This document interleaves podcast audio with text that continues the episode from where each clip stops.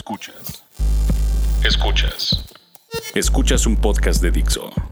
Escuchas Creative Talks. Creative Talks. Creative Talks. El podcast donde hablamos de creatividad, futuro, innovación, medios, disrupción y emprendimiento. Con Fernanda Rocha y John Black. Por Dixo. La productora de podcast más importante de habla hispana. Por Dixo.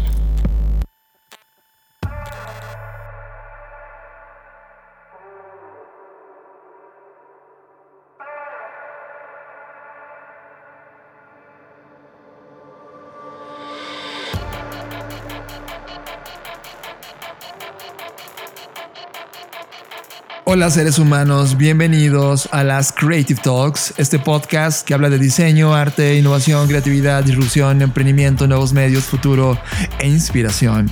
Yo soy John Black y saludo a Fernanda Rocha. Hola, ¿qué tal? ¿Cómo están? ¿Qué tal su semana? Me da gusto tenerlos de vuelta a este episodio del podcast. Sean bienvenidos todos y es un placer estar con ustedes. Este es el episodio 43 de los Creative Talks en la temporada 4, recién estrenada. Podcast 36 desde que llegamos a nuestra casa dixo.com y la estamos grabando. Hoy es 13 de junio de 2019. Bienvenidos a los Creative Talks.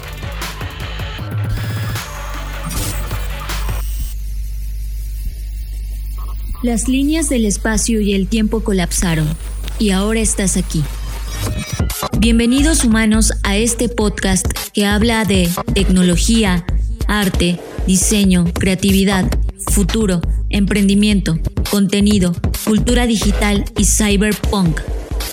Bienvenidos a las Creative Talks Podcast, un podcast presentado por Blackbot, la compañía que diseña el futuro. Creative Talks es parte del movimiento global Creative World. Creative World I tried to convince people to slow down, slow down AI, to regulate AI. This was futile. I tried for years. Nobody listened. Nobody listened. Nobody listened. Media. Hablamos de los contenidos que vemos en Netflix, Amazon, YouTube, Vimeo, HBO, iTunes o nuestro timeline de Internet. Media. Media es presentado por Blackbot, la compañía que diseña el futuro.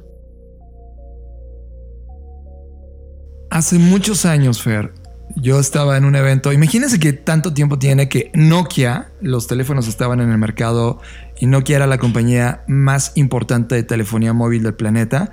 Y había un evento que se llamaba Nokia World, en donde literal lanzaban toda su visión y productos de lo que iba a suceder en un año completo para Nokia.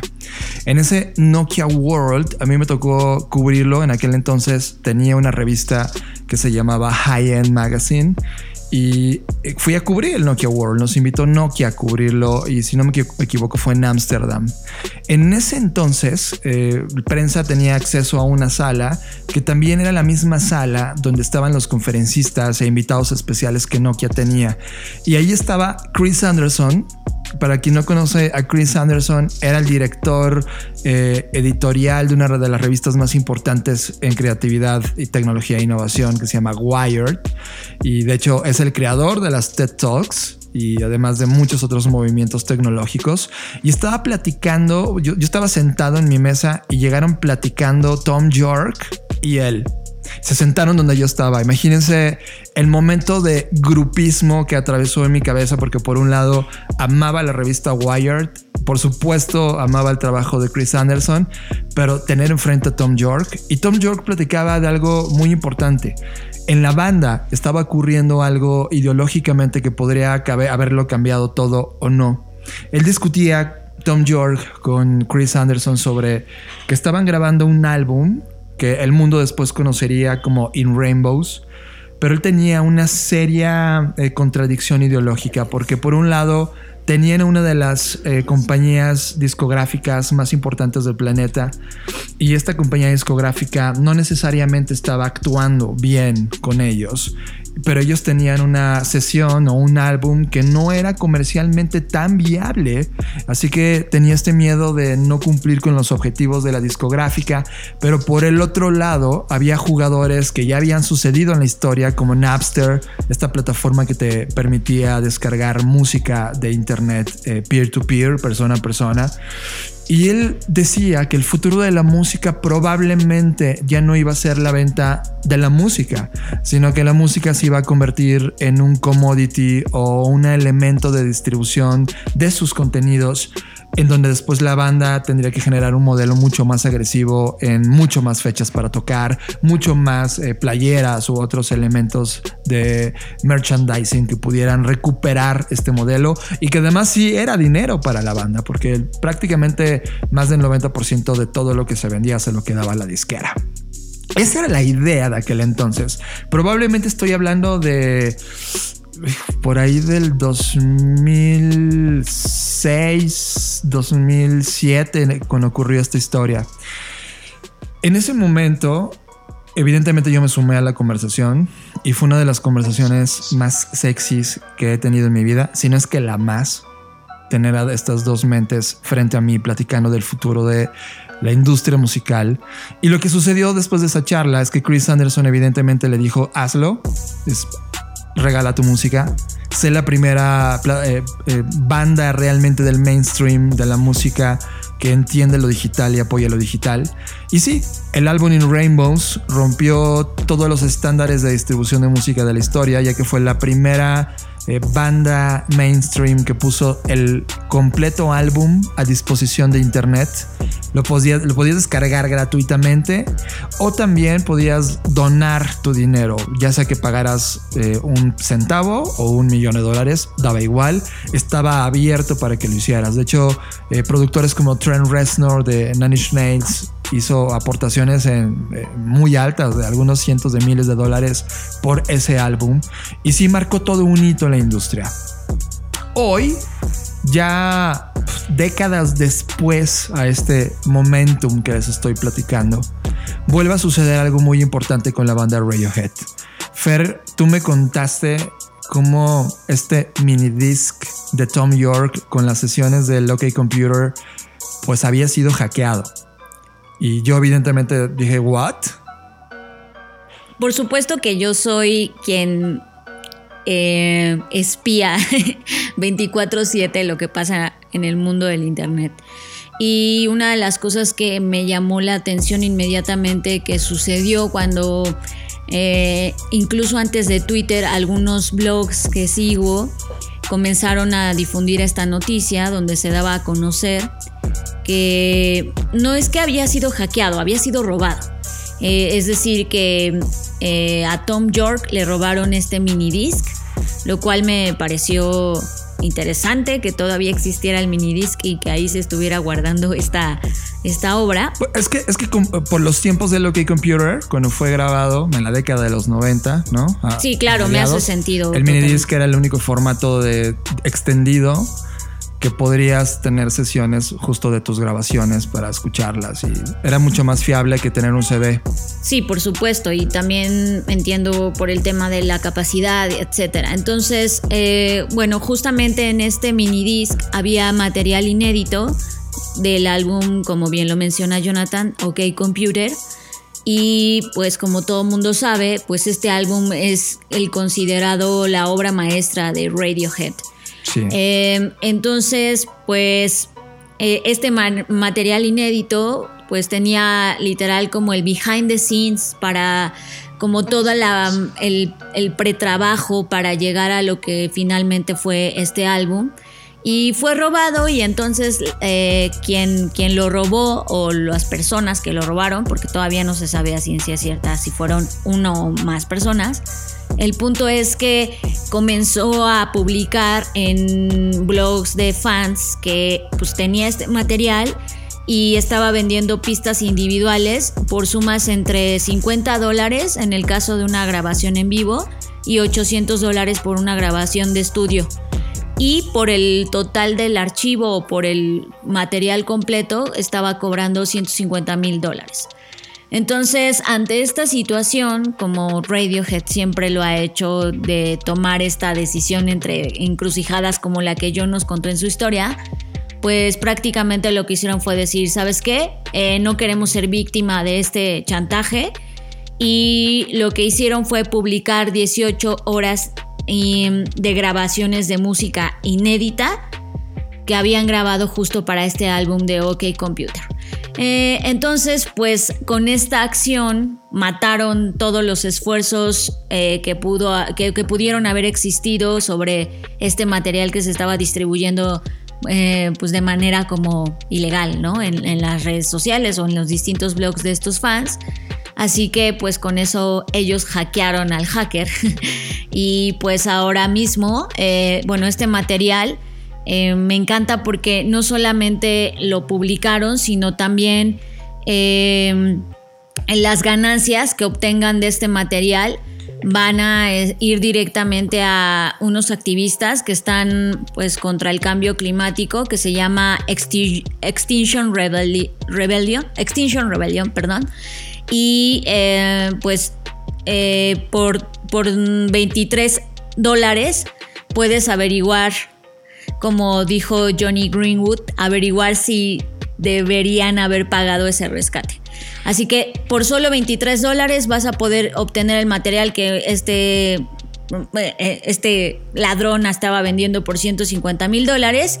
Y bueno, la única mala noticia, digamos, de todo esto es que el material eh, pues solamente va a estar disponible a partir de esta noticia hasta durante 18 días, o sea que ya casi, ya casi se termina. Faltan como 10 días. Faltan como 10 días, así que si todavía no han descargado el material, pues creo que 23 dólares por 18 horas de, de música y sobre todo sabiendo de este álbum, pues creo que vale totalmente la pena. Yo no he escuchado todo el material porque evidentemente si no lo quieres eh, descargar está disponible en la plataforma Bandcamp. De hecho, la dirección es radiohead.bandcamp.com. Ahí pueden escucharlo. Yo llevo dos horas, que son prácticamente dos este, discos, ¿no? Y son exquisitos. O sea, hay versiones con letras distintas cuando justamente estaba en la conformación de muchas de estas canciones, hay acústicas, eh, se ven los ensayos de la banda, las discusiones de la banda. Es, fascinante para la gente que le encanta la música y analizar la historia de la música. Creo que este es otro hito. Radiohead lo ha hecho una vez más, ¿no? Y finalmente, de un mal momento en donde cualquier persona eh, focalizada en las ventas de sus discos hubiera entrado en pánico y hubiera tratado de, uno, pagar, no era tan alto la, la cantidad, 150 mil dólares tampoco era tanto, pero ellos decidieron aprovechar el momento y decir, ah, vamos a darlo. Y me encantó. O sea, creo que son de estos puntos de alta creatividad en la industria musical de una de las bandas que mejor entiende de qué va el mundo de Internet y que todo el tiempo está pensando que sigue, que sigue. Creo que ahora lo han vuelto a hacer. Y creo que además el OK Computer y obtener este material eh, de todo el proceso creativo detrás del OK Computer es una de las piezas artísticas de un valor incalculable para la gente que, uno, nos encanta la música y dos, amamos el trabajo de Tom York y su banda con Radiohead. Y solo para terminar, eh, pues ya saben cómo somos los geeks y freaks del internet y ya hay una lista en Reddit de todas las eh, contenido de este material y entre las joyas que hay para los que dicen, ay, no, no lo quiero escuchar o no tengo tiempo, solo les voy a dejar en la mesa esta bomba. Eh, entre el material inédito, pues está eh, una versión de 12 minutos de Paranoid Android y la maqueta o demo, vamos a decir, hecha por Tom York del tema de Karma Police. Y también está, hay material de Lift. Eh, lo que llamaron los fans el, sencillo perdido, que justamente la banda omitió en OK Computer. Entonces hay muchas joyas que de verdad, si son fans, no, deben, no deberían perderse. Libros. Somos adictos a los libros y te traemos la reseña de lo que estamos leyendo actualmente. Libros es presentado por Katana, el primer Creative Planner para mentes creativas. En los últimos meses eh, uno de los grandes temas que hemos estado abrazando con total intensidad es el diseño social. En este inter de que no estuvimos haciendo las Creative Talks por el fin de temporada, fuimos a un evento que se hizo en la Ciudad de México que se llama What Design Can Do. Esto fue 6, 7, 8 de mayo de este año, del 2019. Y tuvimos muchas eh, intersecciones con el mundo del diseño social y cómo el diseño puede ayudar a resolver los problemas más importantes de la humanidad prácticamente en todos sus ejes. Uno de los libros que hace una semana recibimos una recomendación en Centro, que es la, eh, la, institución educativa donde actualmente colaboramos y damos clases también, fue un libro creado por Cheryl Heller que se llama The Intergalactic Design Guide y es evidentemente un tema que analiza cómo el diseño social puede potenciar o necesita ser potenciado para resolver los temas más importantes de la humanidad. Se me hace un libro que necesitan tener si ustedes aman el diseño y sobre todo están buscando resolver los problemas a través del diseño y que esto tenga un impacto humano y social altísimo. ella escribe eh, una serie de principios que creo que es una parte fundamental del libro, en donde son 12. Voy a leerlos rápido, solamente los encabezados. El principio número uno son las ideas siempre vienen del interior, no del, no del de la estructura alta. Es decir, cada vez que hay una idea o hay algo que resolver, prácticamente los directivos o las esferas de poder de las organizaciones no se dan cuenta porque ellos están metidos más en la administración del proyecto o de la institución o de lo que están liderando. Y casi siempre las ideas vienen de las estructuras al interior de estas compañías. Así que esa es la primera, la primera regla o principio. Segundo principio, las preguntas son más importantes que las respuestas. Y pareciera que no. Pero sí, cuestionar todo, el implicar siempre cómo puede mejorar o cómo enfrentar un problema que estás detectando a través de estos cuestionamientos se convierte prácticamente en una genética importante y esencial para el diseño social. El tercero es despliega tus experimentos y profundiza mucho más en ellos, más que en los planes. Y eso es un tema que nos pasa a las compañías todo el tiempo, Fer. Eh, casi todo el tiempo estamos en el, en el planning, ¿no? En la administración del proyecto, en la ejecución exacta de esta relojería que la compañía o compañía de diseño o cualquier compañía de este planeta ejecuta.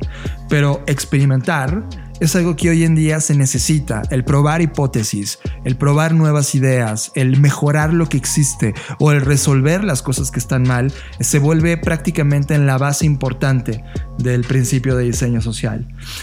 Cuarto punto, crear no es lo mismo que resolver problemas. Eso es tremendamente importante. Cuando estás creando un nuevo problema, es que es, probablemente estás intentando una hipótesis que nunca antes alguien había estado intentando resolverla por ese camino o intentando resolver un problema que también nunca antes alguien había resuelto. Crear problemas es tremendamente importante para los mundos de innovación que tenemos hoy. Resolver problemas es que ya existen las cosas, que ya existen metodologías, que ya existen los caminos y eso es easy, es fácil crear los problemas se convierte ahora en el centro y el poder atender ahí con ellos con las preguntas importantes. Quinto tema. Los límites inspiran la invención. Y sí, en el mundo creativo en el cual estamos parados, prácticamente cuando alguien te dice hay reglas, la primera gran, gran, gran regla que nosotros hacemos todo el tiempo es rómpela. Juega con esos límites. Tú pon los límites. Salte de los límites. Aquí, sinceramente, está el 99% de las compañías que no se arriesgan a nada, ¿no? Solamente están en la parte, pues no de eh, solamente reaccionando a los temas. Ahí tenemos una división que luego les platicamos de cómo nosotros catalogamos la innovación en las compañías, pero muy pocas son aquellas que realmente están jugando con estos límites, replanteando los límites, saliéndose de esos límites. Sexto punto, la historia real es el contexto. Y creo que esa parte me parece fundamental. Estamos atravesando hoy un momentum donde todo se está convirtiendo en data. se puede obtener datos de cualquier comportamiento humano, de cualquier manifestación social, de cualquier eh, fenómeno económico, político, cultural, deportivo o artístico. Y creo que la toma de decisiones para poder identificar el problema con total claridad es entender este manejo del contexto a través de los datos. Ya no se puede especular. Frases como yo siento que, ah, yo pienso que, se están convirtiendo en totalmente irrelevantes en la conversación dentro de las compañías. Hoy las frases correctas es tengo datos que indican que, tengo datos que proyectan que, tengo datos que describen que, y entonces poder entender con esta foto basada en los datos, evidentemente, qué es realmente el problema y cuál es su dimensión. Séptimo punto, cómo la gente se ve a sí misma es sin duda lo más importante. Y piénsenlo, todos somos parte de un grupo social. No lo llames eh, solamente o lo trates de limitar únicamente como un tema 100% económico. No. Esto tiene que ver con la forma en cómo piensas, la forma en cómo vives, la forma en cómo caminas y tomas decisiones, la forma en cómo te vistes, los contenidos que consumes. Cada uno de nosotros tenemos una manera muy personal, muy particular de reaccionar y eso nos hace a nosotros mismos ponernos en un lugar donde podemos identificar el por qué hacemos lo que hacemos, el por qué consumimos lo que consumimos y pensamos lo que pensamos. Y entonces es mucho más profundo que solamente dividirnos en segmentos socioeconómicos o por edades o por hombre y mujer, etc. Y creo que ahí hay un tema súper importante de cómo nos estamos percibiendo también a través de estas individualidades. Cierro con las últimas cuatro. La octava, la innovación necesita red innovación necesita red. Eso lo aprendimos Fer y yo ayer. Tuvimos una reunión. Ya les platicaremos con quién, porque en este momento estamos en la fase de descubrimiento mutuo entre, entre esa compañía y sus objetivos y lo que nosotros como Blackbot podemos hacer para ellos y en conjunto. Pero han, han diseñado un algoritmo, literal, un algoritmo humano para provocar una explosión de empleos de compañías en crecimiento y potencial de crecimiento brutal para América Latina y en particular para dos grandes países, Brasil y México. Y uno de los ejes que articula todos estos esfuerzos es evidentemente la innovación, pero sobre todo la red de personas que aportan conocimiento, que aportan experiencia, que traen datos nuevos, que traen visiones nuevas, metodologías nuevas y experiencia a todo ese ecosistema. Yo a nivel personal, Fer, siempre he jugado muy solo, ¿no? Hemos, hemos sido como, como elementos de colaboración solo por decisión, pero no por colaboración en términos de ecosistema. Y creo que la innovación necesita de red, se convierte definitivamente en una suma de habilidades y propósitos que se suman al conjunto completo de ese ecosistema. Me parece brutal. Noveno tema, la comunicación es el primer acto de generosidad e inclusión. Y esto tiene que ver con una transformación completa del concepto y definición de comunicación. Creo que todas las compañías hoy tenemos herramientas que no solamente te pueden hacer un planning completo de las actividades o procesos actuales que sigues, pero sin duda si no te comunicas humanamente con tu equipo y no entiendes qué está ocurriendo con los seres humanos y sus propósitos al interior, realmente no estás teniendo esta inclusión y no te estás comportando con total generosidad. Creo que las compañías en su genética necesitan amplificar, explotar, desarrollar todas estas herramientas de comunicación al interior. Décimo proceso, décimo principio. El proceso es estrategia. Y aquí puede ser debatido sí o no. Yo odio los procesos, pero no se entiendan los procesos como una suma de actos eh, programados y automatizados para lograr un fin común. No, el proceso se, se define como el camino mismo que recorre un proyecto, llámalo compañía, llámalo proyecto personal, para llegar a un fin a una realización, ya sea de esa idea y de su goce de la idea de los beneficiados que están alrededor de ella, pero realmente el verdadero camino estratégico, el, verdadero desenglose de la estrategia, es cómo recorres ese camino, es ese proceso que vas dando todos los días. Y el último principio, la capacidad humana es el objetivo. Y creo que, creo que aquí cierra prácticamente toda la ideología que hemos hecho en Blackpot Fair, porque hemos iniciado en un momento de humanismo que está transformando a las compañías. Ok, seguramente se están preguntando eh, cómo es que Cheryl llegó a estas conclusiones o a estos 11 principios.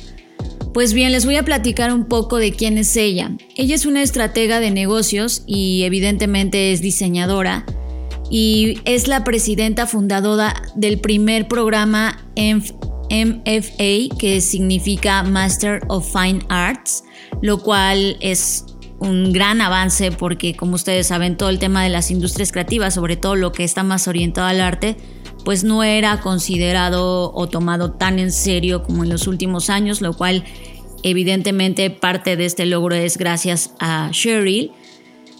Y eh, entre otras cosas, también es fundadora del laboratorio de diseño CommonWise. Y CommonWise es justo una compañía, una que se dedica totalmente al tema del cuidado de las personas y aborda desde otra perspectiva, pues cómo deben ser este, tipo de eh, compañías que se dedican al cuidado de alguien más. Y pues también es ganadora de la medalla eh, que otorga el American Institute of Graphic Arts, eh, pues por su gran contribución al campo del diseño. Eh, entonces, prácticamente ella toda su vida pues lo ha dedicado al diseño y ha hecho muchísimos proyectos. Por ejemplo, en, en 1999 creó el programa Ideas That Matter eh, para Sapi, que es una compañía de papel fino. Y pues a partir de este proyecto, esta compañía otorga becas a diseñadores que trabajan en proyectos sociales y ambientales. Y entre otras cosas también, pues creó, em, eh, bueno, fue asesora eh, de Paul Pollack y del Museo Nacional de Diseño Cooper Hewitt en una exhibición llamada Diseño para el otro 90%. Eh, también es ganadora del premio Matrix por sus temas de comunicación y bueno, evidentemente ha escrito en todos los medios, New York Times, Boston Globe, Business Week, etc.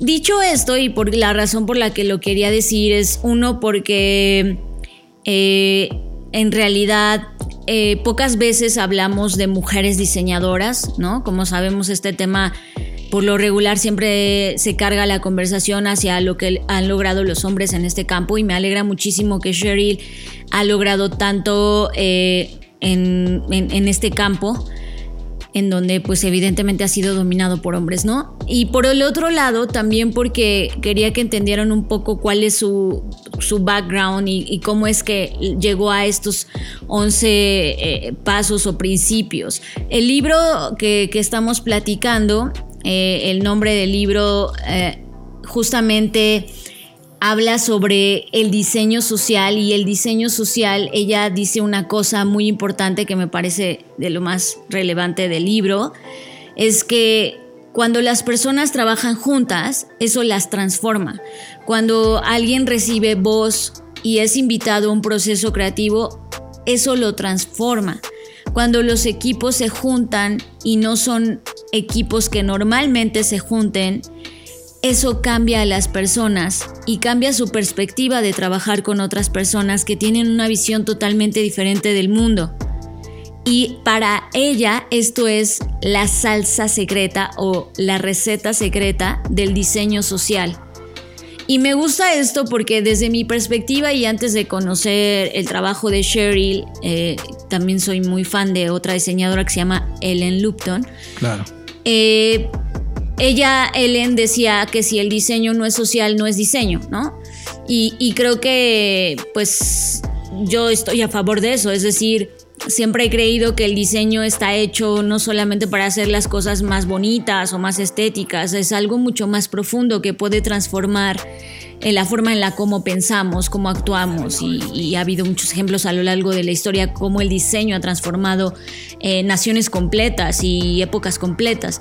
Sin embargo, el diseño social, eh, desde la forma en cómo lo aborda Cheryl, me gusta porque es más sobre las personas al interior. O sea, este principio de que todos los grandes avances vienen de abajo, yo sí creo que es verdad. O sea, a mí durante mi vida profesional me tocó muchas veces escuchar ideas en el pasillo y que la gente decía, ay, es que si hiciéramos esto y esto, pero cuando había juntas, pues esas personas no tenían voz ni voto, ¿no? Y su voz, pues quizás nunca iba a llegar a esas reuniones donde estábamos como los, los, los ejecutivos, ¿no? Por decirnos de alguna forma. Entonces, eh, me gusta mucho porque lo aborda desde adentro, desde el interior, interioriza muchísimo cómo el diseño social eh, tiene que venir desde la transformación misma de la compañía o de la organización o, de, eh, o de, quien esté llevando a cabo esta iniciativa para después poderlo proyectar hacia un cambio de realidad, de,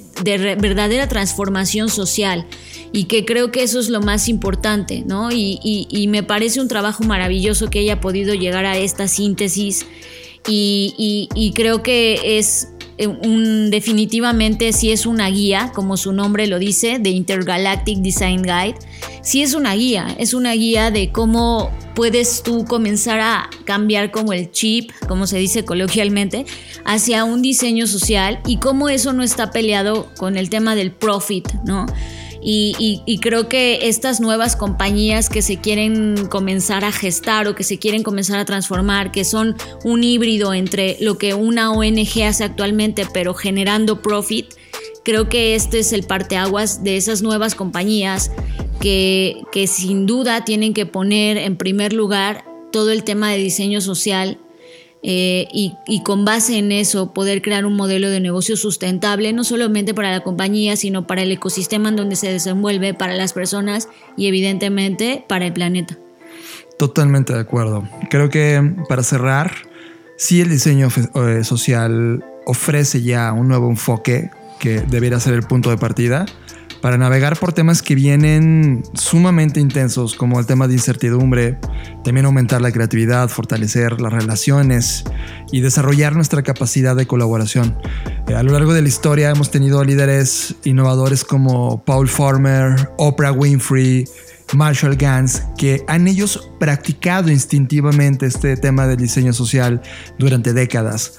Lo que hace Cherry Heller es que ha trabajado con muchos de estos pioneros, los ha observado, ha visto los patrones, los ha analizado, se ha metido a profundidad con las metodologías y todo esto lo ha traducido en un enfoque que puede traer definitivamente una nueva energía creativa a cualquier organización. Las dejamos con Cheryl Heller hablando sobre su libro The Intergalactic Design Guide.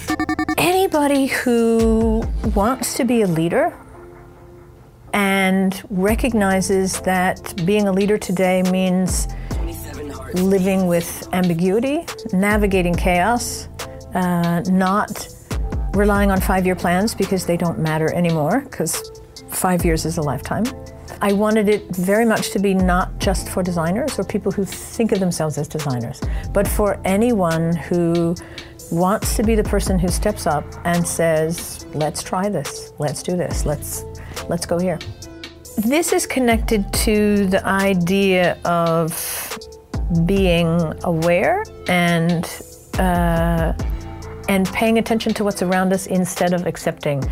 Common sense said Jeffrey Brown would fail launching a grocery store in a food desert. Common sense tells us to do things the way people do them. And that becomes a kind of hegemony that prevents us from questioning. And one of design's, any kind of design throughout history, one of design's um, greatest uh, contributions is questioning things, right? And and and wisdom comes from paying attention and and and acting in a way that's based on what's really needed and right at a given time instead of how people think we should behave. organizations may set out to disrupt the status quo, but unless that's done with a purpose, unless that's done with a very carefully articulated idea of what they want to create, there's nothing to hold it together, right? I mean, we've seen all over the world disruptors who just want to stick their finger in the fan and cause trouble. It doesn't turn into a situation that's better than than what existed before. And so that disruption is a creative disruption instead of simply the, the destruction. Tema de la semana. Discutimos el tema que ocupó nuestra agenda a lo largo de la semana. Presentado por Black Trends.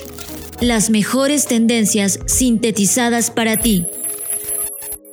Mucho hemos platicado sobre el tema de las redes sociales y su influencia en la sociedad y cómo nos ha ido transformando a nivel mental, físico, incluso fisiológico y cómo esta nueva vorágine de contenidos hace que cada vez estemos mucho más tiempo atorados en esta parálisis de libertad de elección. Es decir, cuando ves Netflix y eh, hay tanto que no sabes qué escoger y te la pasas una hora escogiendo y luego te quedas dormido y ya no viste nada. Gran problema de estos tiempos. Eh, eh, todo, todo, este tema evidentemente no solo afecta la forma en la que consumimos contenido, sino también la forma en la que cómo consumimos o establecemos relaciones.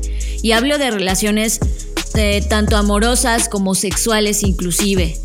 en la historia del planeta, nunca había sido tan absurdamente fácil ligar.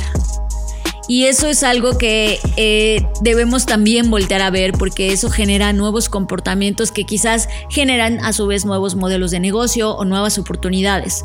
O también nuevos efectos sociales. Y nuevos problemas y así sucesivamente.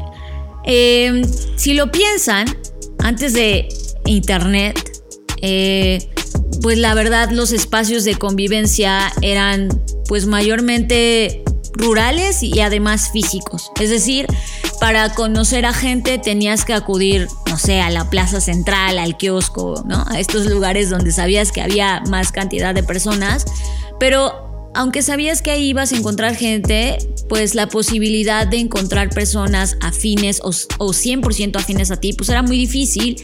Así que de cierto modo tenías que conformarte con lo que había, ¿no? Si lo queremos ver así. Si esto es un mercado, era como, pues no había tanta fruta de dónde escoger, entonces tenías opciones limitadas.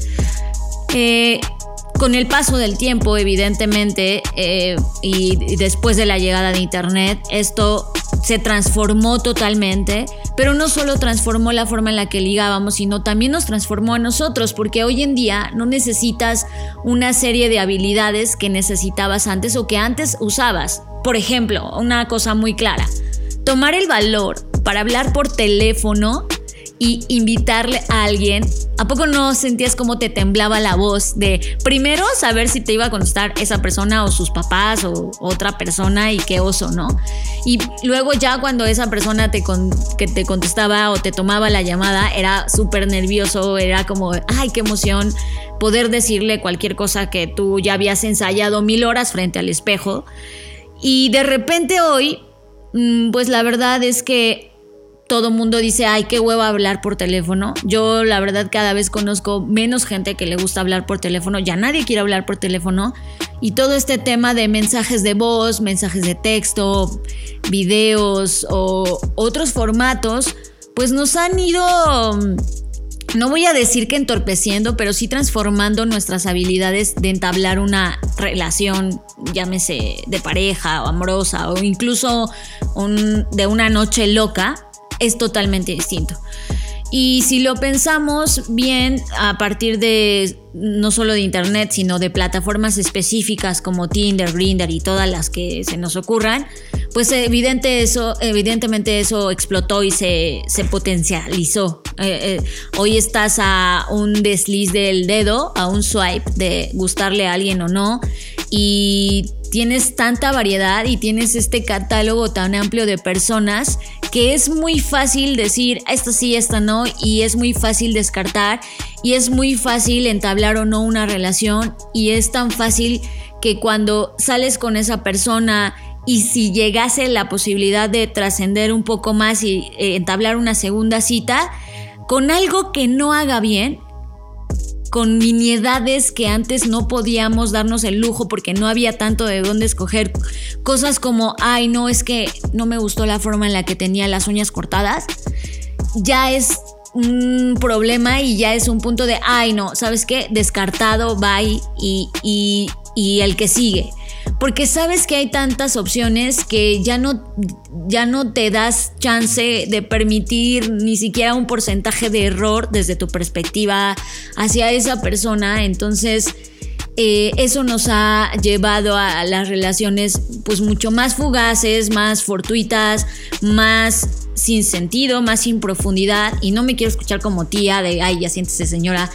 Eh, pero creo que sí eso está afectando la forma en la que entablamos, porque por un lado está esta fugacidad y esta espontaneidad, pero también he escuchado conversaciones de gente que dice, uy, es que está chido como salir y, tener sexo y una noche y lo que sea, pero a veces quisiera que alguien me abrazara, ¿no?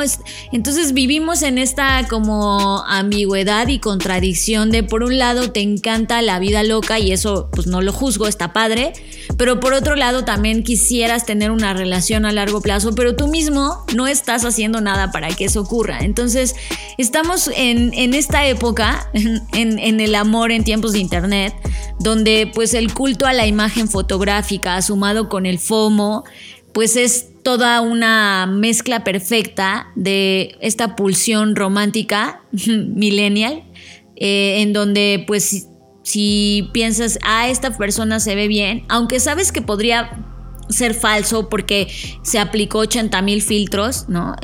pero pues dices, ah, se ve bien, le doy like y y con el riesgo de que no sea verdad, entablas una salida, una cita o inclusive ni te tomas la molestia de conocer a esa persona y entonces creamos el sexting y otras medidas para entablar relaciones. Pero al final del día, lejos de esto ser chistoso o divertido, creo que sí va a llegar un momento en el que, como bien lo decía John al inicio, esto se comience a convertir en un problema social.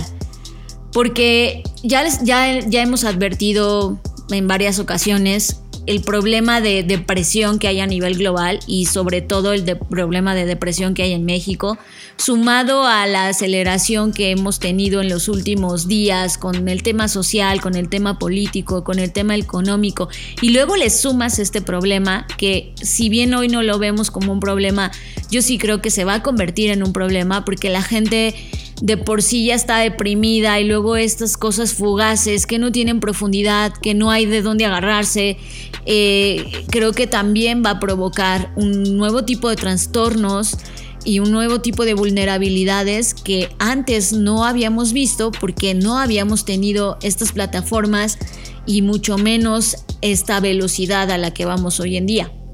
Sí, estoy totalmente de acuerdo. Creo que también eh, mm, es sí tenemos el riesgo de sonar como tíos Fer. O sea, pero, pero somos pues, analistas sociales. Al final del día, nosotros detectamos movimientos, detectamos comportamientos y podemos hacer este, este, este como sustrato del fenómeno para poder entenderlo, cuestionarlo y establecer todo lo que aprendimos de Charlie Heller, ¿no? En su design, social design. Creo que lo que está pasando en, términos culturales es que el FOMO ya, ya, ya se metió no solamente a temas de información, sino prácticamente en todos los niveles. Hay FOMO de personas nuevas para tener sexo. Hay FOMO de proyectos que te interesan y que quieres hacer, pero se suman a otras posibilidades nuevas que puedes tomar y entonces no terminas nada y dejas todo a la mitad. Hay una velocidad de FOMO por saber la última serie fregona que ahora no solamente está en Netflix, sino ahora hay otras cuatro plataformas nuevas donde están ocurriendo cosas. FOMO, FOMO, FOMO en todos lados. Es un tema que uno, no nos entrenaron para esto, es decir, es la primera vez en la historia de la humanidad que ocurre esta intensidad de datos ocurriendo todo el tiempo en todos los niveles.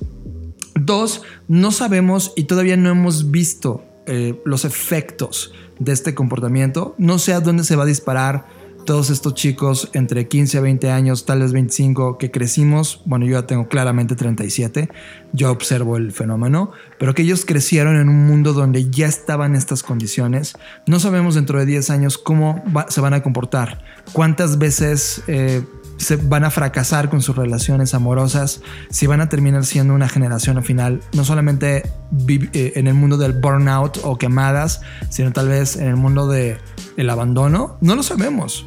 Pero sí tenemos que acotar de que sí está ocurriendo una transformación por esta necesidad del what's next, instantáneo, rápido, fácil.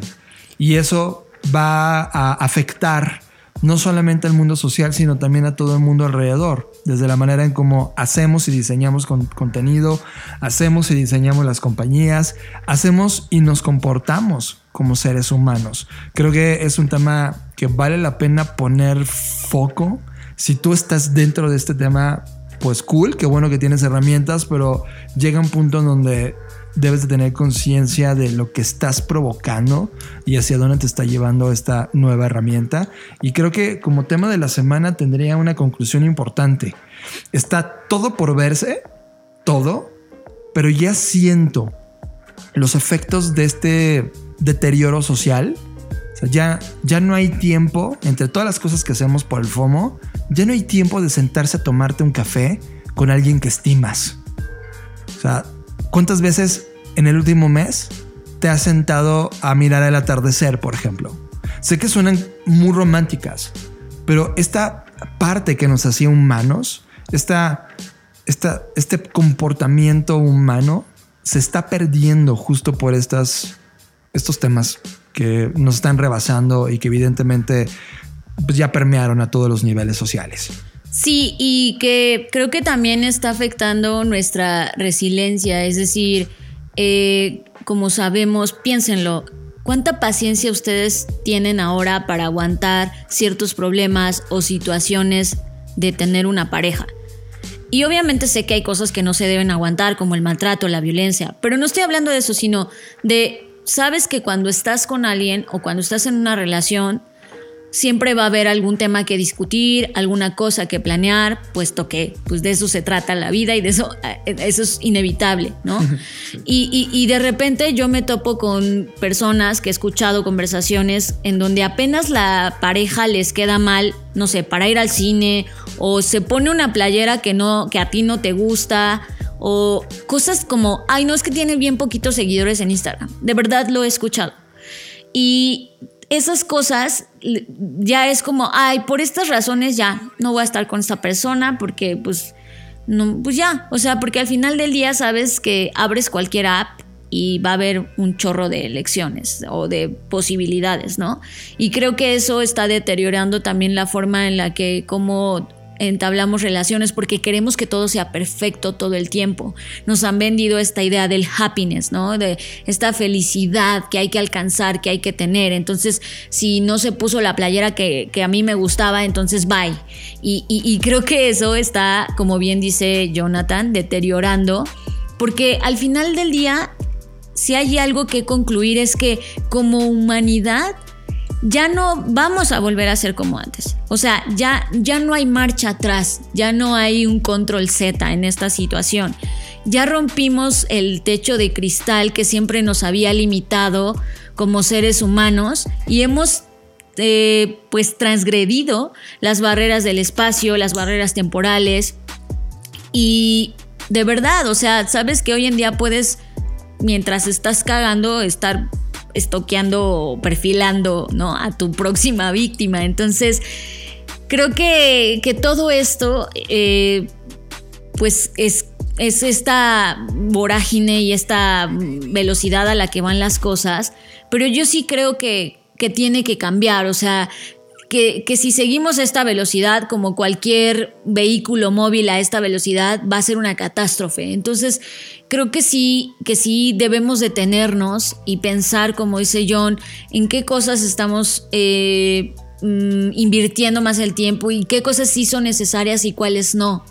Creo que, que, que si priorizas el, oye, pues sí tengo mil cosas que hacer, pero no me, no me va a hacer diferencia una hora de sentarme a hablar con alguien que estimo, con alguien que hace mucho tiempo no veo y que he estado postergando y el típico de luego te aviso y pasó un año y dos años y sigues sin ver a esa persona creo que es, ahí donde debemos voltear, porque entonces si, si perdemos estas cualidades que, que, realmente son las que nos hacen humanos, entonces sí estamos en problemas cuando la inteligencia artificial se haga 100% comercial y 100% la veamos allá afuera. Entonces...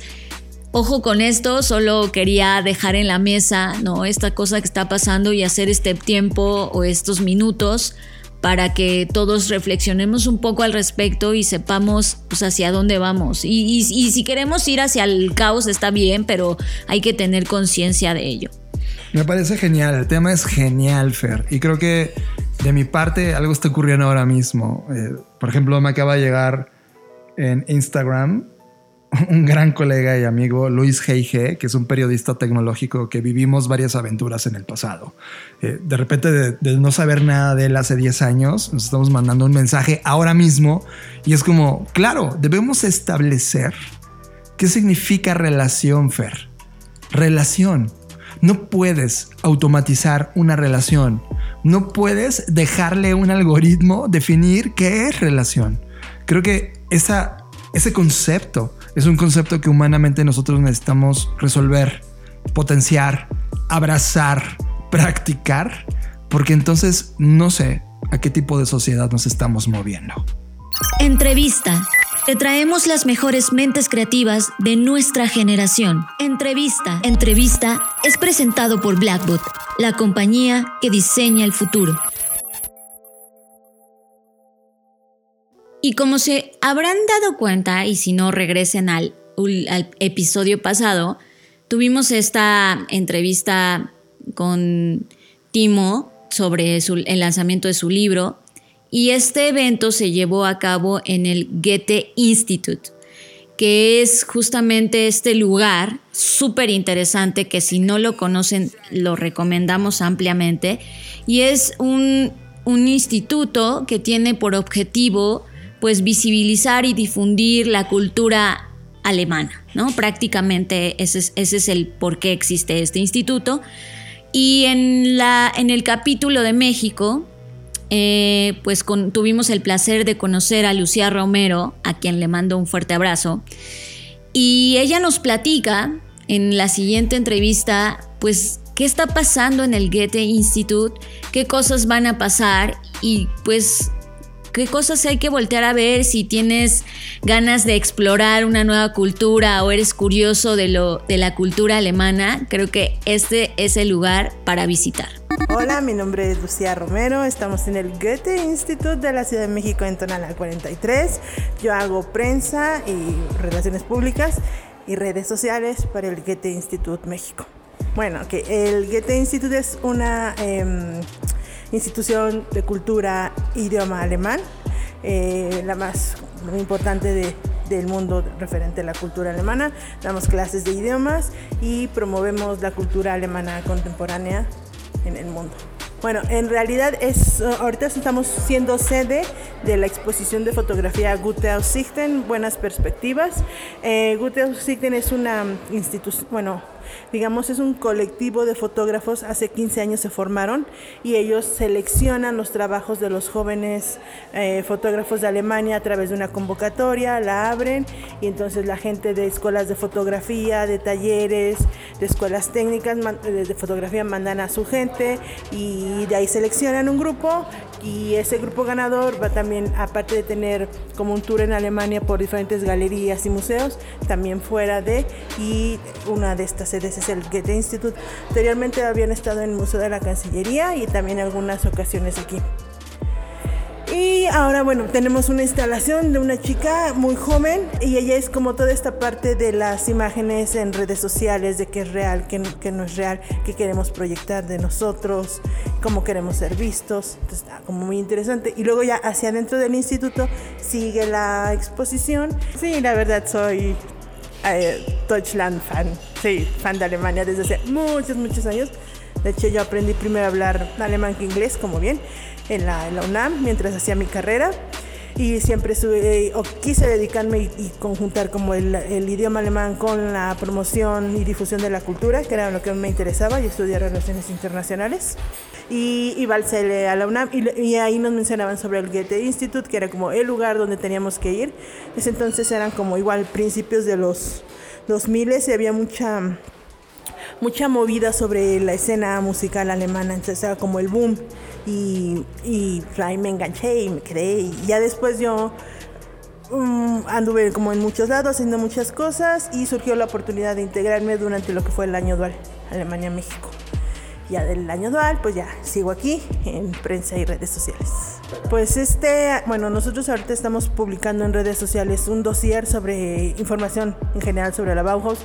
Eh, ocho cosas que no debes de perderte o que no sabías sobre la Bauhaus, eh, que son contenidos de nuestra página web que compartimos con otros Goethe Institute alrededor del mundo.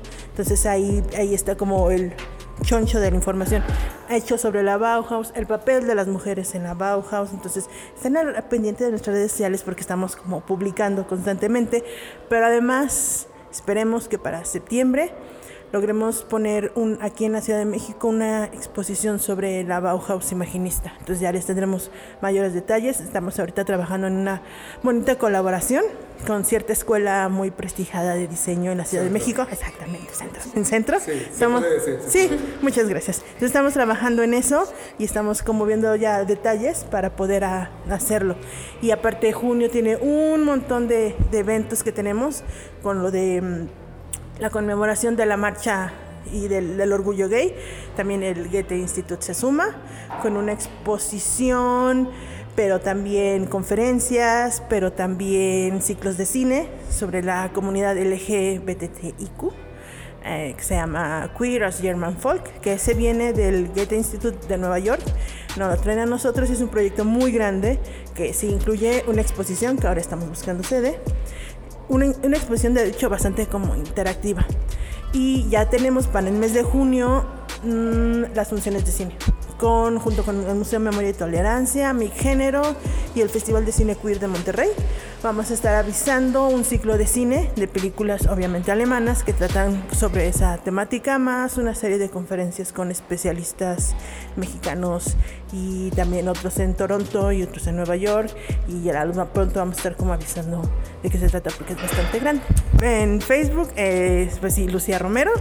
En Instagram, eh, Little Demon Lucy. Y en Twitter, Schadenfreude-1. y ahí me encuentran. Somos adictos a las tendencias. Las compañías nos pagan por obtenerlas. Así que nos preguntamos, ¿por qué no compartirlas con ustedes también?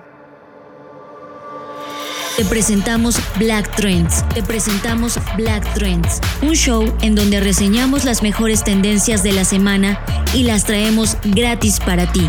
Disponible en YouTube, Vimeo y blackbot.rocks. Black Trends, Black Trends, presentado por Blackbot, la compañía que diseña el futuro. Llegamos al fin de este episodio de los Creative Talks. Eh, no, no, está difícil. Es difícil llegar a hacer un, un, podcast de menos de 45 minutos cuando hay tanto que platicar, Fer. O sea, Está es, bien es un reto, es un reto, pero ahí vamos, ahí vamos, ya, ya nos extendemos cada vez menos. Espero que lo hayan disfrutado, hemos intentado, como dice John, es bien complicado curar de la gran cantidad de información, no solo lo importante, sino que sea interesante y muchas otras cualidades que debe tener el contenido para llegar hasta tus oídos. Sin embargo, es un placer haber estado con ustedes. Y recuerden que pueden seguir a Blackbot en todas las plataformas como Blackbot Rocks. También recuerden que estamos en este nuevo proyecto de Black Trends que se difunde a través de Facebook, de YouTube y de Vimeo. Eh, así que suscríbanse a nuestro canal de YouTube, Blackbot, así nos encuentran. Y pues no me queda más que despedirme y decirles que nos vemos en el futuro. Yo soy John Black, gracias por todo este tiempo que nos dan, es un placer compartir ideas con ustedes. A mí ya me encuentran en mis redes sociales, Jonathan Álvarez en Twitter y Jonathan Álvarez en Instagram, prácticamente mis dos plataformas donde estoy más activo. Gracias, en verdad por cada segundo de este momento de intersección en sus vidas. Nos vemos en el futuro. Sigue a Fernanda Rocha en sus redes sociales. Twitter, Fernanda Roche. Instagram, soy Fernanda Roche. Sigue a John Black en sus redes sociales. Twitter, Jonathan Álvarez. Instagram, Jonathan Álvarez. Dixo presentó. Dixo presentó Creative Talks. El podcast en donde hablamos de creatividad, innovación, medios, disrupción y emprendimiento. Con Fernanda Rocha y John Black. Por Dixo, la productora de podcast más importante de habla hispana. Nos escuchamos en el futuro.